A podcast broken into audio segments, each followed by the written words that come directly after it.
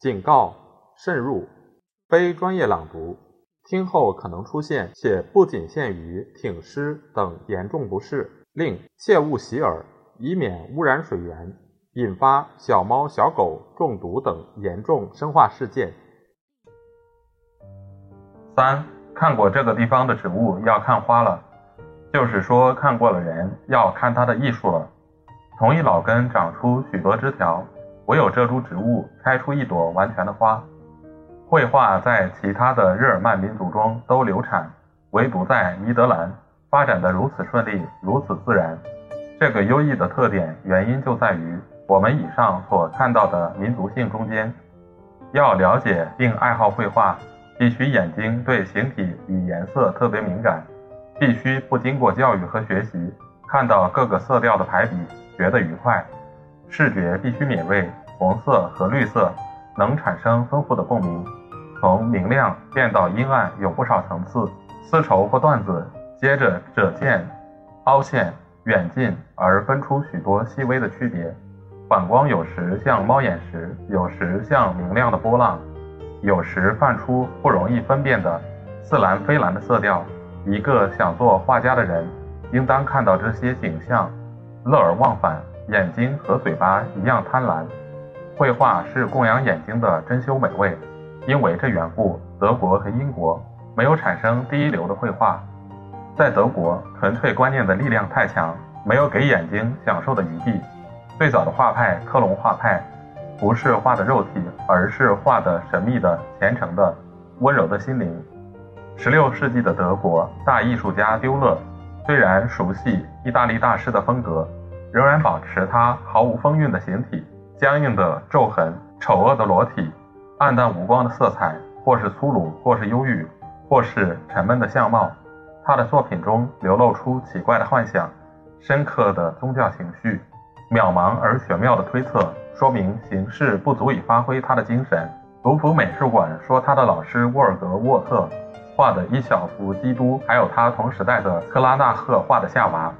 你们看了就觉得画这种群像和人体的人是生来研究神学而非研究绘画的。到了今日，他们所重视和欣赏的仍然是内容而非外形。科尼利阿斯和慕尼黑画派认为思想是主体，艺术是次要的东西。老师只管用脑子，动笔的是学生。他们的作品纯粹是象征的、哲理的。目的是要观众对某个道德的或人间的真理加以思考。同样，奥夫培德也以劝诫和宣传婆婆妈妈的禁欲主义为目的。便是现代的克里斯也擅长心理学，所以作品都是牧歌或喜剧。至于英国人，到18世纪为止，只向国外收购图画，聘请画家。本国人的气质太好斗，意志太顽强，思想太实际。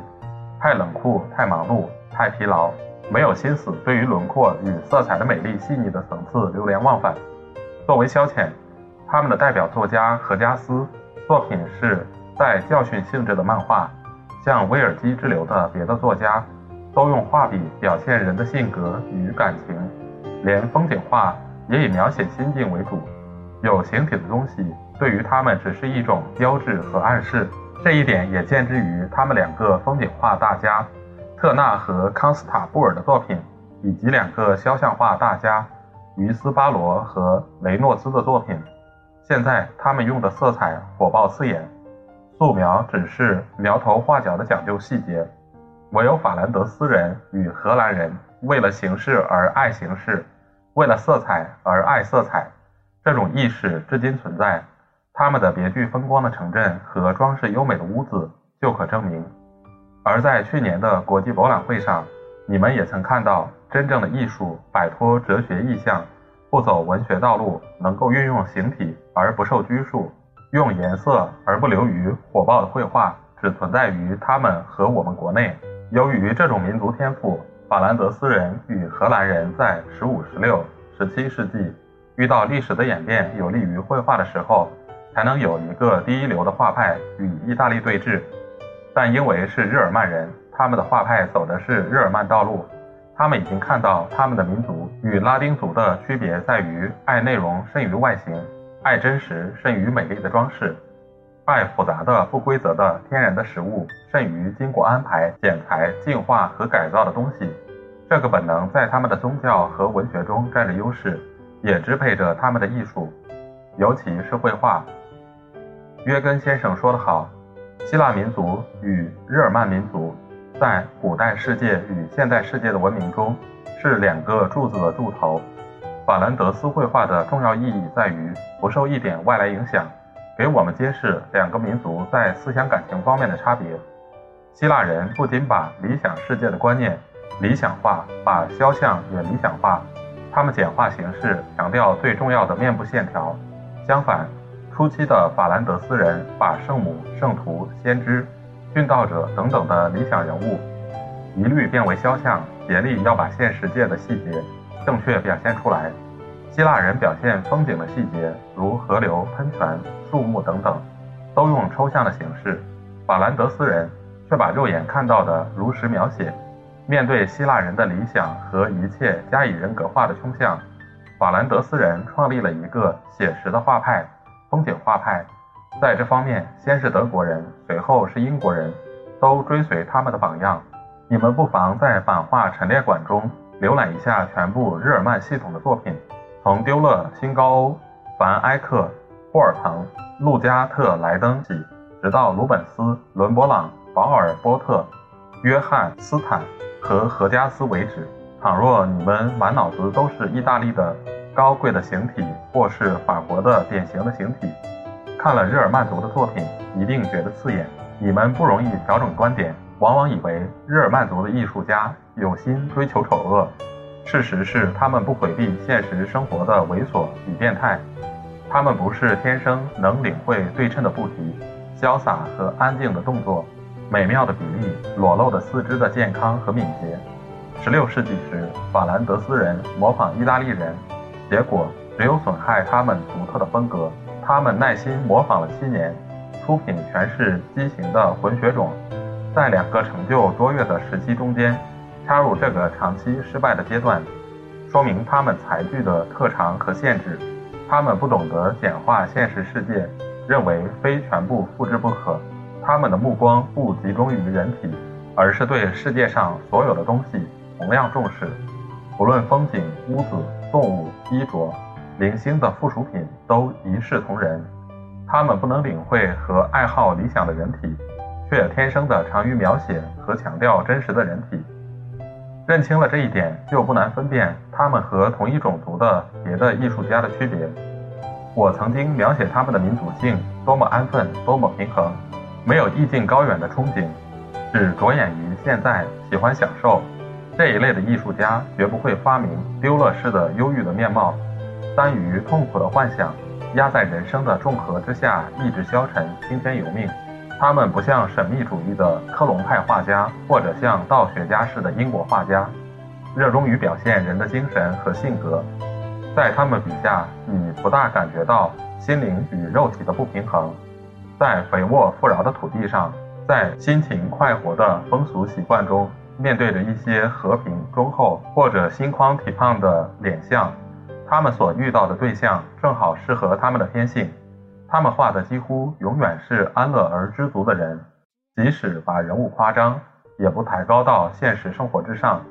十七世纪的法兰德斯画派只是夸大法兰德斯人的胃口、食欲、精力和快活，多半还是如实描写。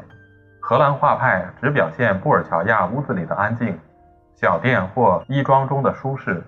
散步和做酒店的乐趣，以及平静而正规的生活中一切小小的满足，对于绘画这是最合适的。太多的思想情感会妨碍绘画。这样的题材经过这样的精神孕育，产生出绝顶和谐的作品。唯有希腊人和几个意大利的大艺术家曾经历过这种榜样。在第一级的阶段上，尼德兰的画家完成同样的事业。他们表现了一个特殊典型的完整的人，因为能适应人生而恰当自得的人。还有一点需要注意，这派绘画的主要优点之一是色彩的美妙与。因为在法兰德斯与荷兰，眼睛受着特殊的教育，地方是一个潮湿的三角洲，像意大利的波河流域、布鲁日、根特、盎凡尔斯、阿姆斯特丹、鹿特丹、海牙、尤特雷克特这些城市，以河流、运河、海洋气氛而论，很像威尼斯，而也像威尼斯一样，这里的自然界。使人对色彩特别敏感。你们该注意到，事物的外形往往随地域变化。看你所处的是一个干燥的地方，像普罗旺斯与佛罗伦萨的附近，还是一个潮湿的平原，像尼德兰那样。在干燥的地区，线条占主要地位，首先引人注意。山脉以豪迈雄伟的气派，在天空堆起一层层的琼楼玉宇。所有的东西在宁静的空气中棱角鲜明。在尼德兰地平线上一无阻观，空中永远飘着一层迷蒙的水汽，东西的软轮廓化经过晕染显得模糊。在自然界中占主要地位的是一块一块的体积，一条吃草的牛，草坪上的一个屋顶，靠在栏杆上的一个人，都像许多色调中的一个色彩。物体若隐若现，不是一下子在环境中突然呈现的，不是轮廓分明的，引人注意的。是物体的体积，就是从阴暗到明亮的各种不同的强度，颜色由淡到浓的各种不同的层次。这些因素把物体的总的色调变成一个突出的体积，使人感到物体的厚度。你非要在当地住上几天，才能体会到这种线条从属于体积的现象。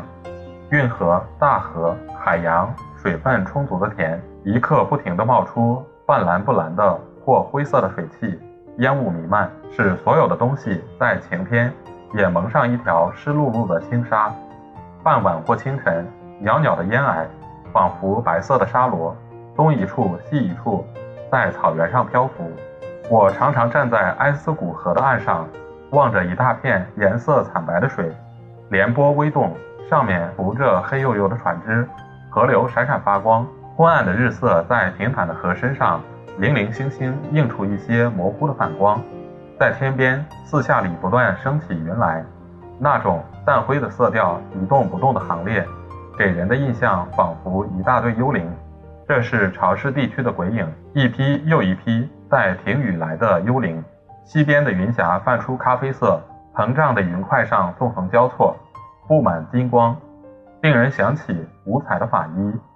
金银铺绣的长袍，精工织造的绸缎，就像约登斯和鲁本斯用来披在他们流火的殉道者和痛苦的圣母身上的。落到地平线上的太阳，像一大团快要熄灭而正在冒烟的火焰。你到了阿姆斯特丹或者奥斯登特，印象还要深刻。天空和海洋无形状可言，雾气夹着阵雨，在你的记忆中只留下各种色彩。水的色调每半小时就有变化，忽而浅蓝的酒糟色，忽而像石灰那样的白，忽而半黄不黄，好比化过水的黄沙石灰，忽而像融化的烟煤一般乌黑，忽而又是沉闷的紫色，夹着一道道似绿非绿的宽大的沟槽。住过几天，你就得到经验，知道在这样的自然界中，重要的只是对比、和谐、细腻的层次。总括一句是色调的浓淡。另一方面，这些调子都浓厚丰满，气候干燥，景色浅淡的地方，例如法国南部、意大利的山区，给眼睛的印象只是一个灰灰黄黄的棋盘。在晴空万里、光明普照之下，地面和房屋所有的色调都隐灭了。一个南方的城市，普罗旺斯或托斯卡尼的风景，不过是一幅素描，单用白纸、木炭。和像彩色铅笔一般清淡的颜色就能整个表现出来。相反，像尼德兰那样潮湿的区域，土地一片青绿，色彩鲜明的斑斑点点，给随处皆是的草原添上许多变化。有时是湿漉漉的泥上的黑色或棕色，有时是砖瓦的强烈的红色，有时是屋子正面的白漆或粉红漆，有时是蹲在地上的牲口的灰褐色。有时是运河和大河里像闪光缎一般的水色，而这些斑斑点点并没被太强的阳光隐没，同干燥的地方完全相反。这里起主要作用的不是天空，而是土地，尤其在荷兰，一年好几个月，空气完全不透明，仿佛有一床白茫茫的幕隔在天地之间，阻断阳光。冬天阴暗，好像从天上直照下来，因此地面上的物体没有别的东西夺掉它富丽的颜色。而色彩除了这个浓度以外，没有细腻的层次和时时刻刻的变化。在意大利，色调是固定的，因为天色不变，色调能维持好几个钟点。而且明天和昨天一样，你一个月之前调在画板上的颜色，今天仍旧同实物相符。在法兰德斯，景物的色调必然随着日光的变化和周围的水汽一同变化。提到这一点。我又想起要你们到当地去，亲自体会一下那些城市与风景的特殊的美。砖头的红色在门面上发亮的白色看上去很舒服，因为在灰灰的光线之下，颜色格外柔和。背景是暗淡的天空，底下排着一长条尖尖的屋顶，像鱼鳞一般，全是鲜明的棕色。有的地方矗立着一个哥特式的教堂。或者一个巨大的钟楼，周围环绕着塑造精工的小塔和画在文章上那样的野兽。烟囱和屋脊倒映入运河或大运河的支流，闪闪发光。城外和城内一样，图画的材料触目皆是，只要磨下来就行。田野的青绿既不刺目也不单调，树叶和草原老嫩的程度有各色各等，云块和烟雾的厚薄有各种各样。而且永远在变化，因此田里的绿色也有许多细腻的层次。此外，还有不少东西给绿色做补充或衬托。有突然会变作倾盆大雨的乌云，有忽而开裂、忽而四散的灰色烟雾，有隐隐约约盖在天边的泛蓝不蓝的云气，有日色映在上升的水汽上的闪光。有时一块停留的云像耀眼的缎子，有时忽然裂开一个缝。露出一角青天，天空的现象非常丰富流动，能使地面上的色调互相配合，生出变化，显出作用。那当然能养成一批长于着色的画家。这儿和威尼斯一样，艺术追随着自然界，艺术家的手不由自主地听从眼睛的感觉支配。风土的共同点给威尼斯人和尼德兰人的眼睛受着相同的教育。风土的不同点又给他们的眼睛受着不同的教育。尼德兰在威尼斯之北一千二百公里，气候更冷，雨水更多，浮云蔽日的时候也更多。由此产生的一组天然的色调，在画板上产生一组相应的人工的色调。晴天既然难得，物体就没有日光熏的痕迹。意大利的古迹常有一种金黄色和绚烂的火红色，这儿绝对看不见。海水不像威尼斯的浅海蓝中带绿，草原与树木跟我们在凡罗纳和巴舍见到的不同，没有一种分明的强烈的色调，草质柔软，颜色浅淡，水是惨白的或者像煤灰的颜色，人的皮肤有时带点粉红，好比一朵在阴暗中培养的花，有时受了风霜或者东西吃的太多，使红的刺眼，最多的是半黄不黄。软绵绵的，没有弹性。荷兰的人有时脸色苍白，毫无生气，近于蜜蜡的色调。人、动物、植物，一切生物的纤维都水分太多，缺少阳光熏染。因此，我们把两派绘画比较之下，发觉总的色彩运用不同。在美术馆中，先看一遍威尼斯派的画，再看一遍法兰德斯派的画。从威尼斯的卡纳兰多和加尔提。到尼德兰的拉斯达尔、保尔波特和培马、阿特利安、凡特莫特尔、丹尼埃、凡奥斯塔特，从威尼斯的铁匠和凡罗纳市到尼德兰的鲁本斯、凡戴克和伦勃朗，不妨体味一下你眼睛的感觉。从前一批作品到后一批作品，色彩失去一部分温暖，琥珀、火红和棕黄的色调不见了。威尼斯派。画圣母升天一类的作品，总是如火如荼。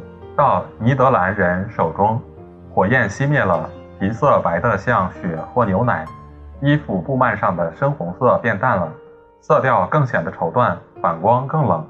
树叶上强烈的棕色，远处太阳底下强烈的红色，水面上夹着青的、紫的、焦漏的云石颜色，在此都变得暗淡。画面上只有雾气弥漫的不透明的白色，潮湿的薄暮时分的似蓝非蓝的日光，灰中带黄的海水的反光，河水浑浊的颜色，草原上的淡绿色，或是室内的灰不溜秋的气氛，这些新的调子构成一种新的和谐。有时大太阳直照在物体上面，物体不习惯这样的光线，于是绿的田野、红的屋顶、油漆的门面。血管隆起的表面上的光滑的肉，顿时发出异乎寻常的色彩。那些景物一向在潮湿的北方，习惯于半明半暗的光线，不像在威尼斯受太阳长期熏的而面目有所变化。所以一遇到灿烂的阳光，景物的色调就显得太强烈，甚至于火爆，给人的刺激像号角的合奏。在心灵与感官上留下一个热闹快乐的印象。法兰德斯一批喜欢阳光的画家用的色彩就是这样。最好的例子是鲁本斯。倘若他在卢浮美术馆的作品经过重修以后不失本来面目，那么我们可以肯定，他不怕刺激人的眼睛。至少他的色彩没有威尼斯那种温厚美满的和谐。他把最抵触的极端放在一起。雪白的肉，血红的布帛，光彩夺目的绸缎，每个色调都强烈到极点，而且不像威尼斯派用琥珀色的调子加以联络、中和、包裹，使对比不至于发生冲突，效果不至于生硬。有时却完全相反，光线暗淡或者几乎没有光线，这是最常见的画面，尤其在荷兰，物体勉强在阴影中浮现。几乎同周围的环境分辨不出。傍晚的酒库，灯下的房间，窗间溜进一道将近的日光，东西都隐没下去，在普遍的黑暗中成为更浓厚的黑点。眼睛只能尽力辨别阴暗的层次与黑暗交错的模糊的日色。留在家具上发亮部分的残余的光线，或是星耀耀的镜子上的反光，或是一块袖件，或是一颗珠子。或是嵌在项链上的金片，画家对这些细腻的景色非常敏感。他在阴暗到明亮的整套色调中，自然不会把极端放在一起，而只采用低沉的调子。整幅画面除了一个地方之外，都是黑沉沉的。他的音乐从头至尾是低调细语，只有偶尔响亮一下。他所发现的是一种新的和谐，明暗之间的和谐，浓淡之间的和谐。表达内心的和谐，韵味无穷，沁人心脾的和谐。他常用酒糟色、不干不净的黄色、乌七八糟的灰色、模糊一片的黑色。黑色中间东一处西一处，显出一块鲜明的颜色。这种涂抹的结果，竟然能直扣我们的心弦。绘画史上最后一次重要的发明，就在于这一点。绘画最能迎合现代人心灵的，也在于这一点。伦勃朗在荷兰的天色中领会到的也是这一种颜色，种子、植物、花朵，你们都看到了。天性与拉丁族截然相反的一个种族，在拉丁族的后面，也在拉丁族的旁边，在世界上取得它的地位。这个种族包括许多民族，但只有一个民族靠着土地与特殊的气候发展成一种特殊的性格，使他天生的擅长艺术。而且擅长某一种艺术，绘画在那个民族中诞生、存活、发育完全。周围的自然环境和创立绘画的民族性，使这一派的绘画有它的题材，有它的典型，有它的色彩。以上叙述的长期的准备工作，深刻的原因，一般的形式就是培养树叶、支配植物，直到开花结果的因素。现在只要接触历史的情况。考察历史的过程与变化，来说明这一派艺术的过程与变化。